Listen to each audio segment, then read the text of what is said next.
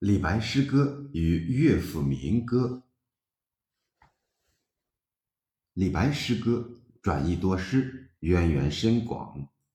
刘熙载云：“太白诗以庄骚为大源，而与阮嗣宗之渊放、郭景纯之俊少、鲍明远之曲迈、谢玄辉之奇秀，亦各有所取，无以美焉。”意盖诗盖，这个概括固然不错，但尚不全面。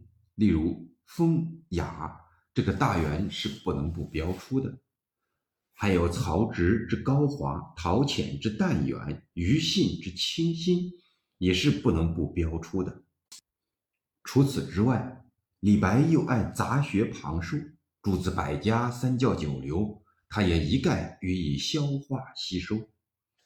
由于他从古代文化遗产中广泛吸取营养，所以李白取得了长袖善舞、多钱善鼓的优势，取得了进行大胆创造所必须的广博厚实的基础。李白在兼收并蓄的基础上，开拓出自己的道路，形成独特的个人风格。应该说，主要得力于他对乐府民歌的学习。发展和创造，李白是在乐府民歌的乳汁哺育下成长起来的。在此，我们可以简单回顾一下李白学习乐府民歌的过程，然后看他怎样对乐府民歌进行发展和创造，并形成他个人的独特风格。蜀中时期，李白的创作以模拟当时流行的上官体。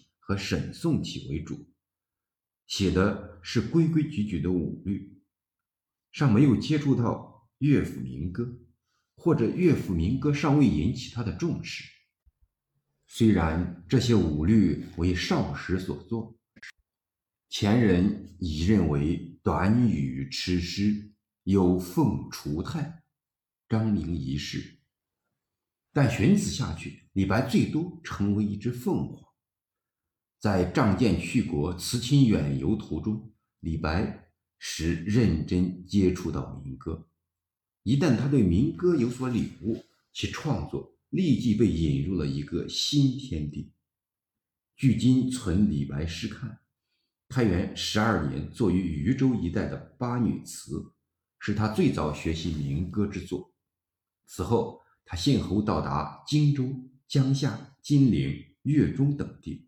随之有《荆州歌》《江夏行》《长干行》《越女词》等诗。到了襄阳，则有《襄阳歌》《大堤曲》，可以说他走到哪里就学习到哪里的民歌，并由此上溯到汉魏六朝乐府，如他所写的《杨派尔》《白处词三首》，对汉魏六朝乐府学习和创作。使李白的诗歌再一次被升华。从此以后，他的作品中大量的乐府诗出现了，如开元十八年前后一入长安时期的《侠客行》《少年行》《白马篇》《行路难》《蜀道难》等。《行路难》《蜀道难》等乐府诗的写作，标志着李白已从单纯的模拟乐府。发展到创造性的运用乐府民歌抒情写志，标志着李白在诗歌创作上的成熟，不但足以和古代杰出诗人并肩协嗓，而且简直是横空出世，无与伦比了。接踵而来的是《梁元吟》《梁甫吟》《将进酒》等一大批乐府名篇。使李白的创作出现了群峰竞秀的奇观。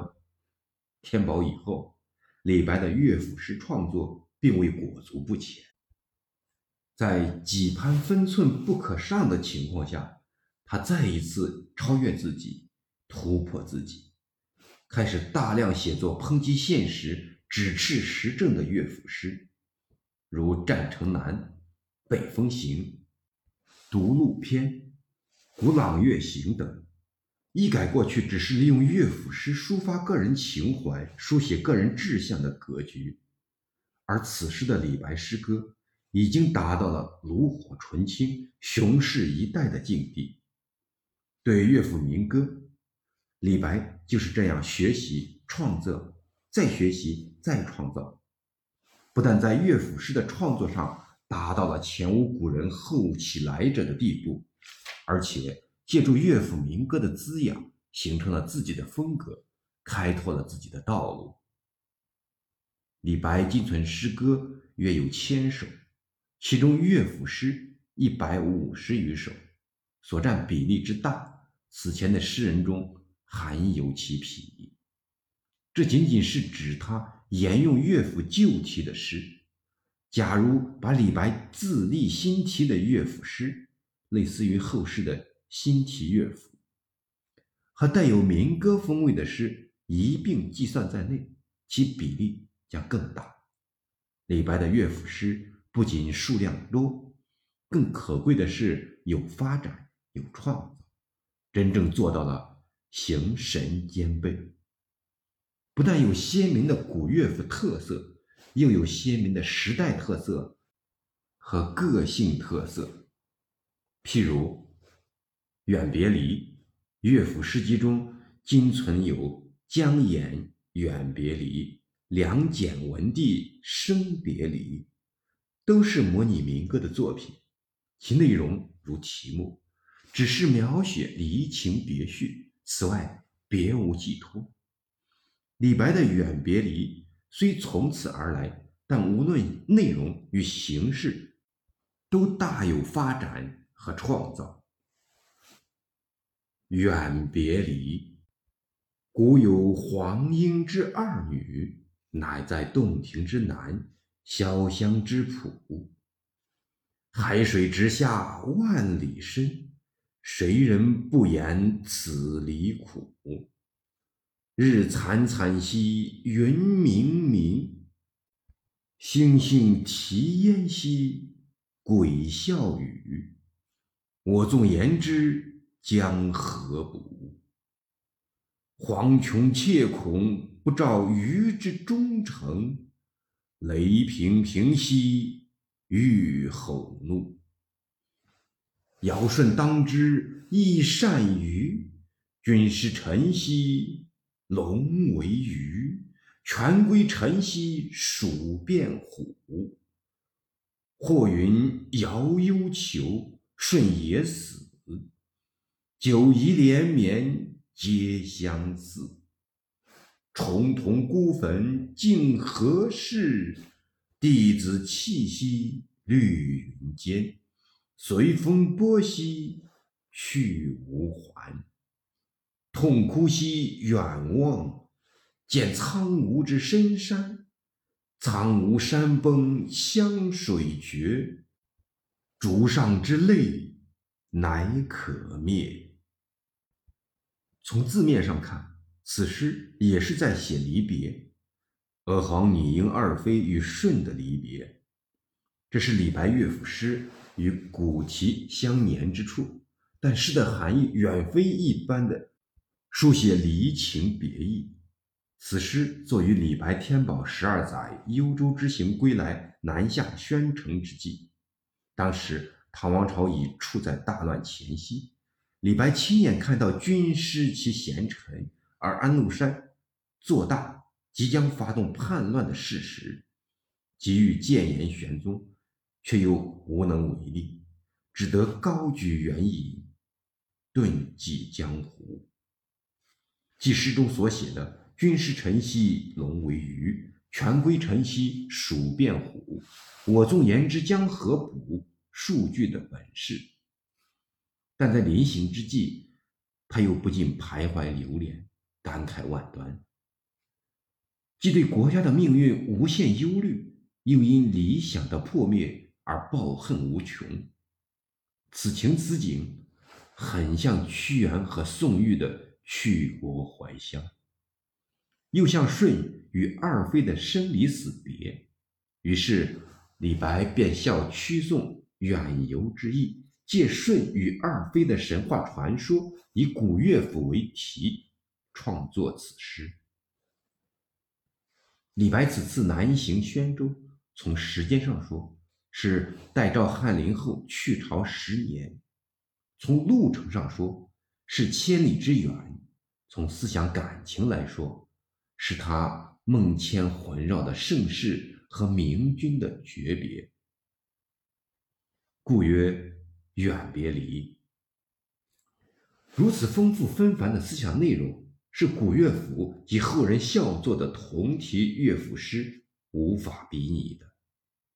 从形式上看，诗的开头令人想起汉乐府《有所思》的开头：“有所思，乃在大海南。”诗的结尾又令人想起汉乐府《上邪》的。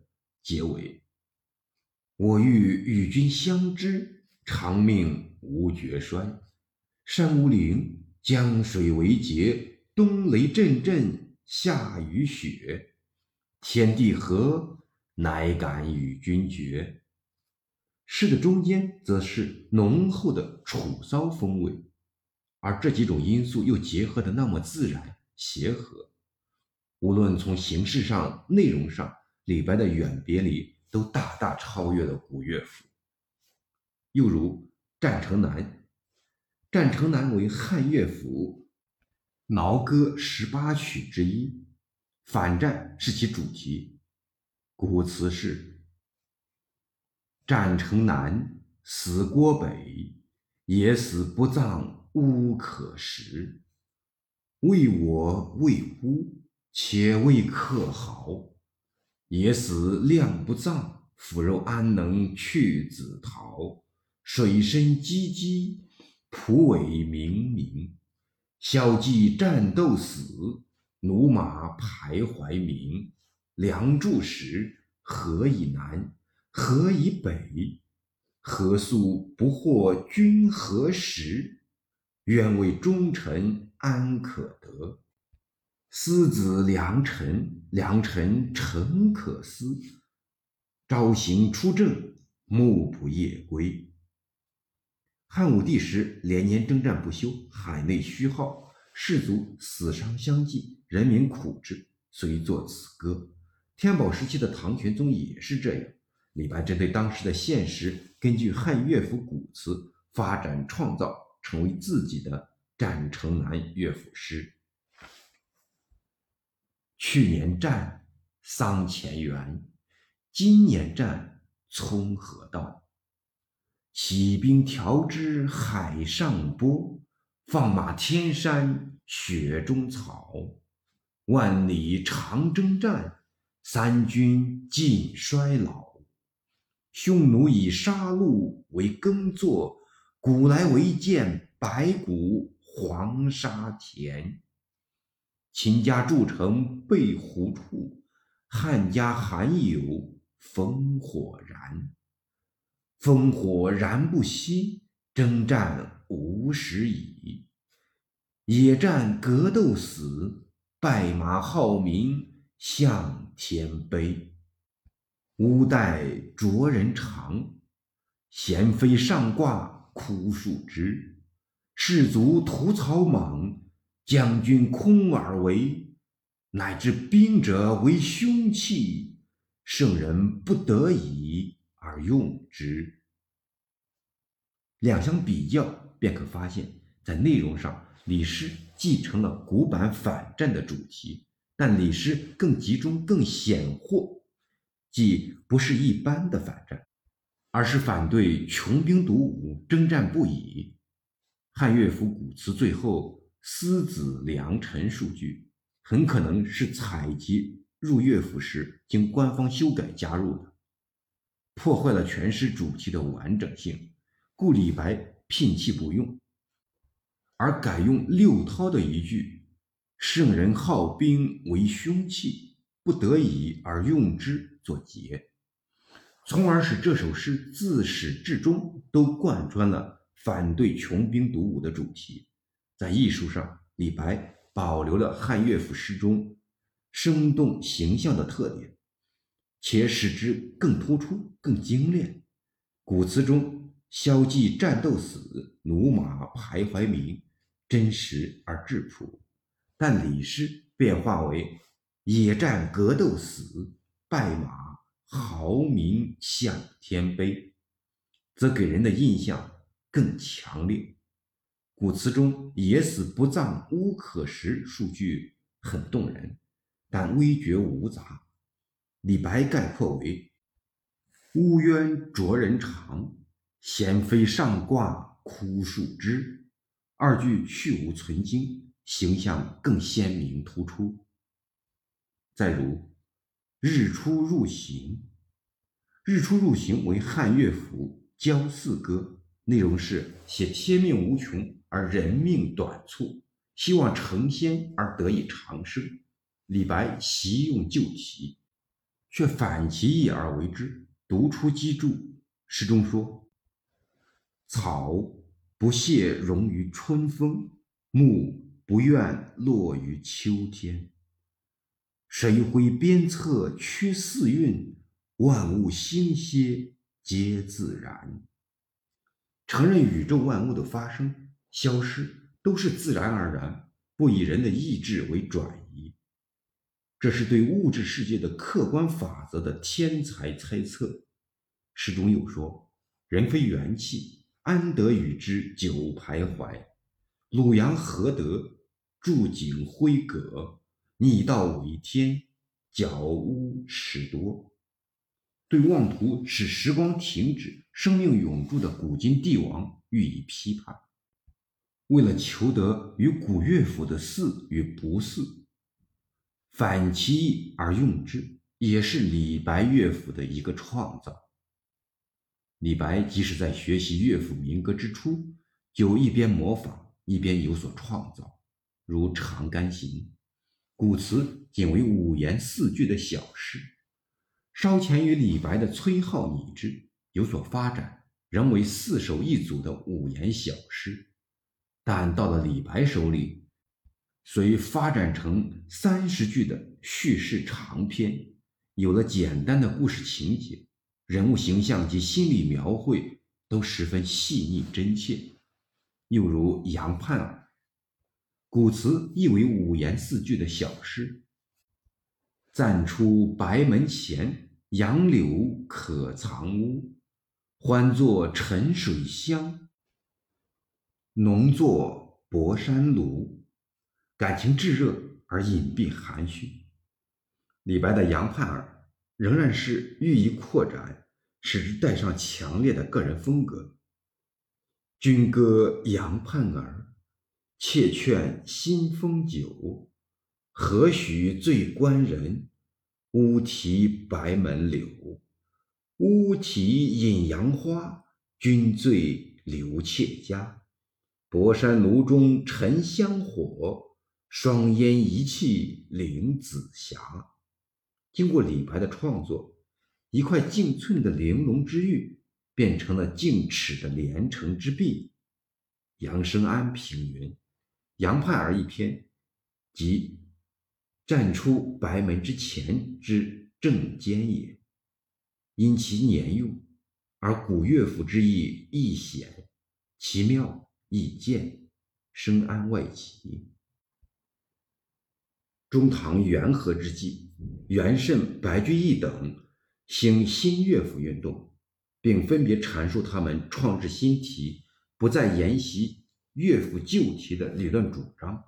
元慎在《乐府古题序》中说：“自风雅至于乐流，莫非讽兴当时之事，以遗后代之人。”沿袭古题，唱和重复，余文或有短长，余意咸为缀盛，尚不如寓意古题次美见世，又有诗人引古以讽之意焉。曹、刘、沈、鲍之徒，实得如此，亦复稀少。近代为诗人杜甫，悲陈陶，哀江头，兵车。丽人等，凡所歌行，率皆记事名篇，无复依报。欲少时与友人乐天，李公垂背，为事为当，虽不复逆复古题。同样的，白居易也有相类似的主张。元慎批评沿袭古题，唱和重复，语文或有短长，语义咸为缀盛的现象是符合实际的。但他在肯定寓意古题次美见事，犹有诗人引古以讽之意时，只列举曹刘沈鲍几位前代诗人，而未提及李白对乐府诗的巨大创造，则是一叶障目。不见泰山，这显然是与他一贯的扬度逆礼的主张有关。另外，元白要将诗歌引向反映现实的道路，故无可厚非。但他将乐府诗的作用概括为仅仅是赐美见士，忽视了乐府诗原先即有的抒情言志作用，则又是功利主义的狭隘偏见。白居易的为君为臣为民为物为事而作与此相同。由于他们对乐府诗的偏见，因而他们的新乐府运动往往只能收到事倍功半的效果。他们所创作的新题乐府有相当数量的诗说教连篇，不具备诗歌美；又因为新乐府诗已完全与古乐府脱钩，即名为乐府。而不似乐府，所以有人索性不承认这些是乐府诗。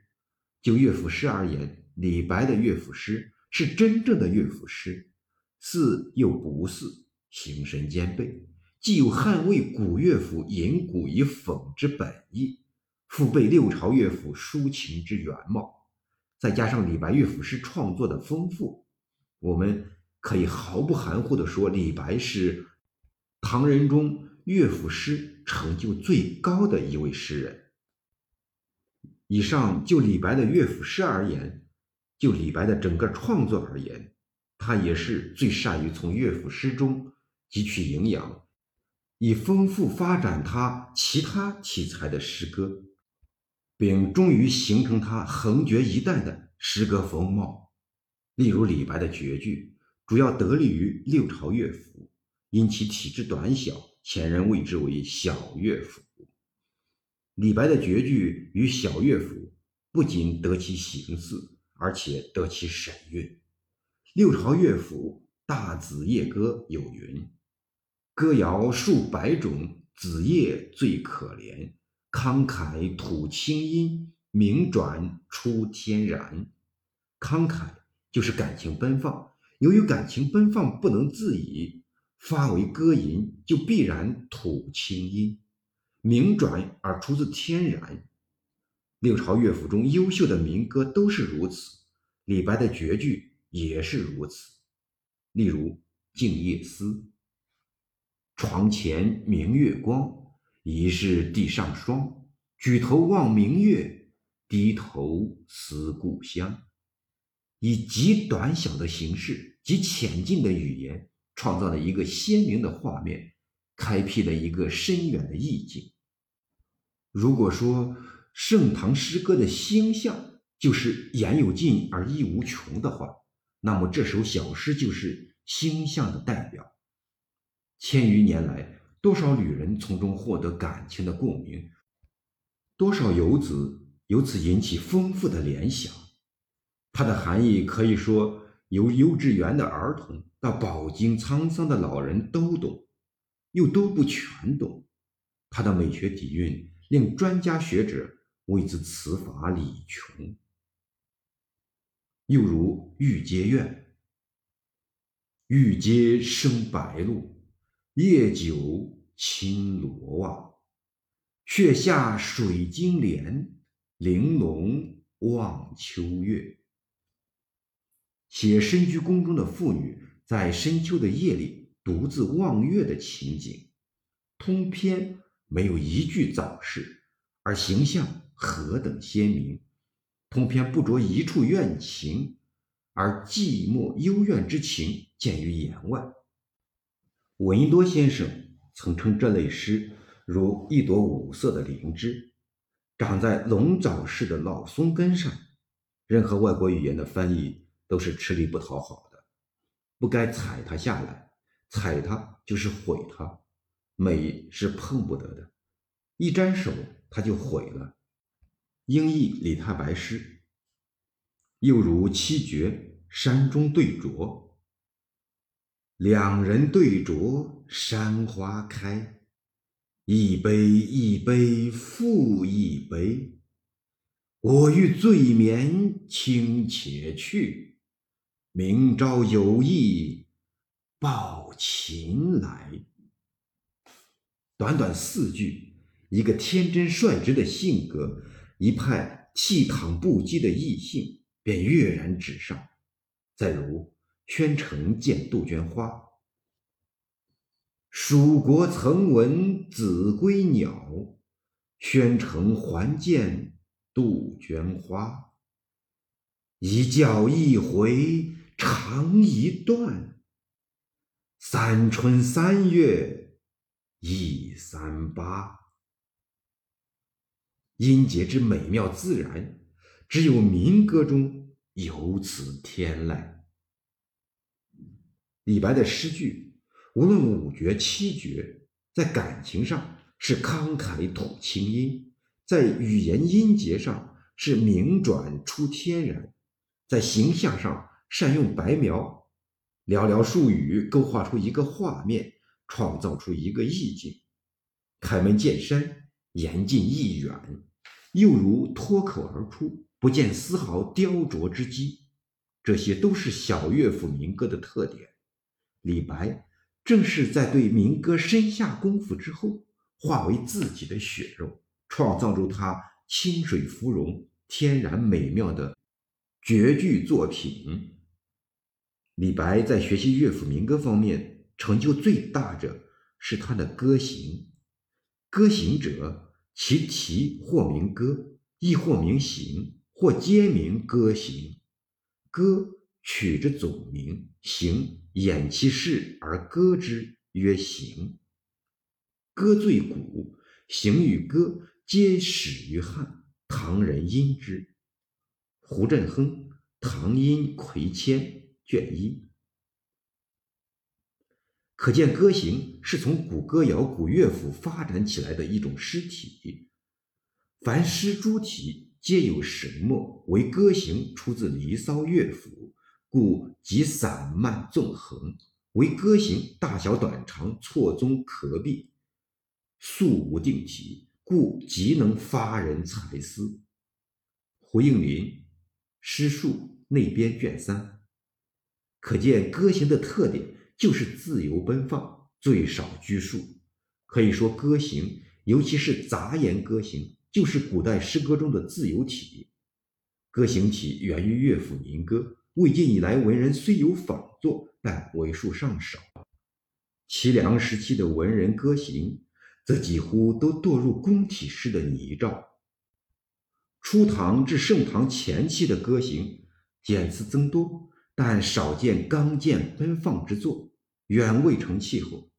只有在李白登上盛唐诗坛之后，才使歌行大显神通，大放异彩，终于使歌行在古体诗中另立门户，并与律体、绝句等形成并驾齐驱之势。李白首先把歌行从初唐的浮华绮丽风气中解放出来，恢复它的刚健和自由。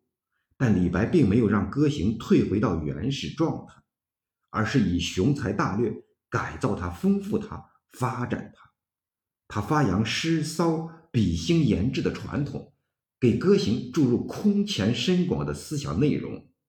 他又从楚辞、庄子中。取来了上天入地的幻想，精彩鲜丽的词彩，使歌行有了空前丰富的艺术形象。他又从庄子、列子、史记中学得了汪洋恣肆、纵横捭阖的笔法，使歌行有了空前的气势和起伏的波澜。他还从六朝乐府和初唐格律诗中吸收了流利的音律和鲜亮的色泽。他更从乐府民歌和当代口语中学到了活的、自然的语言。这样一来，歌行这种形式就大为改观。它可以是五言、七言，也可以是长短句。短可以短到只有一个字、两个字、三个字；长可以长到八九十多个字。它可以一韵到底，也可以随意换韵。它可以抒情，可以叙事，可以议论写景，也可以假叙假议。它是文赋词的综合，又非文非赋非词，而是真正的诗，是盛唐诗人，主要是李白从乐府民歌中发展创造出来的新诗体。歌行，尤其是七言歌行。能具备后人所概括那样的特点，很大程度上是根据李白的创作实践总结出来的。总而言之，歌行发展到李白达到了登峰造极的地步，充分显示出这种题材大刀阔斧、纵横捭阖、自由奔放，便于书写大喜大悲情绪的优越性。而李白也就在此形式中找到了最能发挥他横溢才华的方式，创造出一系列惊风雨、泣鬼神的诗篇。例子很多，不再一一列举。肃宗乾元二年（七百五十九年），五十九岁的李白在江夏曾向他的朋友韦冰的儿子韦渠谋授以古乐府之学。李白的古乐府之学及自己学习创作乐府诗的经验，这些经验虽不得而知，但根据李白的创作，我们可以归纳出他的古乐府之学的要领是：学习古乐府民歌，予以发展创造，自出新意，自助伪词。